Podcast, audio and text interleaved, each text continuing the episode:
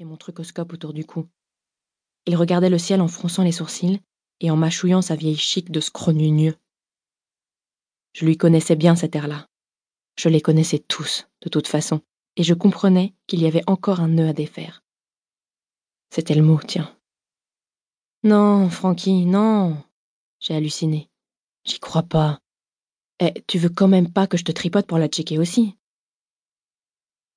Si? Je le voyais bien qu'il luttait de toutes ses forces pour garder son faciès de mourant, mais moi, mon problème, c'était pas du tout une question de convenance, plutôt d'efficacité. L'heure était grave, et je pouvais quand même pas prendre le risque de lui régler son compte juste parce que j'étais pas son genre. Oh, c'est pas que je veux pas, hein, mais enfin tu. Je me faisais penser à Jack Lemmon dans la dernière scène de certains Lem Show.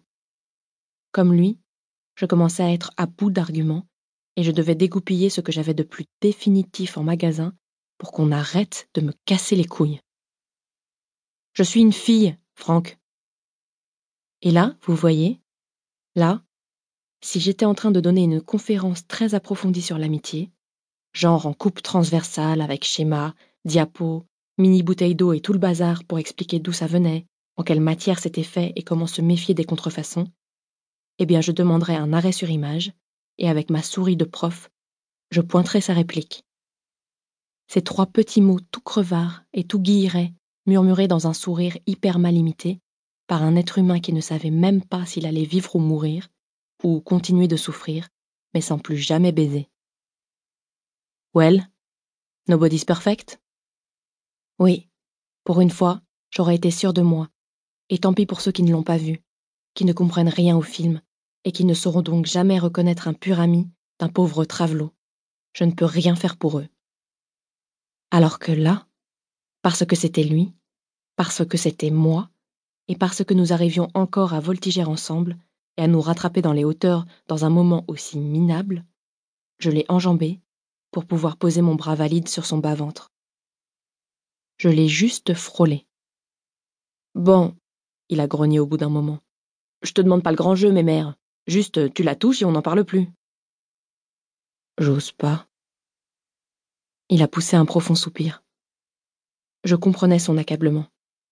Ensemble, nous avions vécu des situations tellement plus embarrassantes, où j'avais été si peu à mon avantage, et je l'avais bercé de tant d'histoires bien fauves, bien rêches et bien chaudasses, que là encore, je n'étais pas du tout crédible. Mais alors pas du tout, du tout, du tout. Pourtant ce n'était pas du chiquet. Je n'osais pas. On ne peut jamais savoir à l'avance où va aller se nicher le sacré.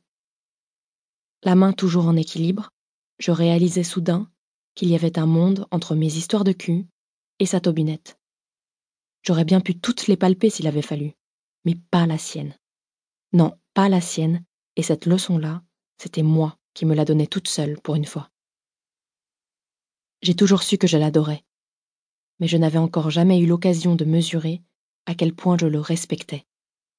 Eh bien, la réponse, je la tenais, elle. Quelques millimètres. Soit l'infini de ma pudeur, de notre pudeur. Bien sûr, je savais déjà que je n'allais pas me laisser entraver très longtemps par cette chaîne de minouchette à la con, mais en attendant, j'étais la première étonnée. Sérieux, ça me trouait le péteux de me voir si délicate, intimidée, craintive, presque revierge, quoi. C'était Noël. Bon, allez, trêve de blabla, au charbon la pucelle. Pour le détendre, j'ai commencé par pianoter autour de son nombril en chantonnant Picoti picota, lève la queue et puis s'en va.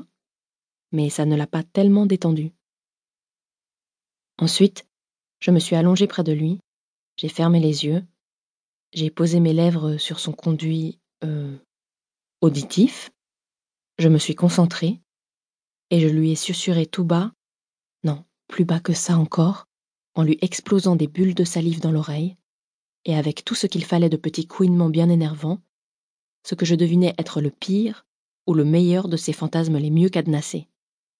Tout en longeant d'un ongle distrait, paresseux, démotivé, bon, branleur, disons-le, le U que formaient les coutures de sa braguette.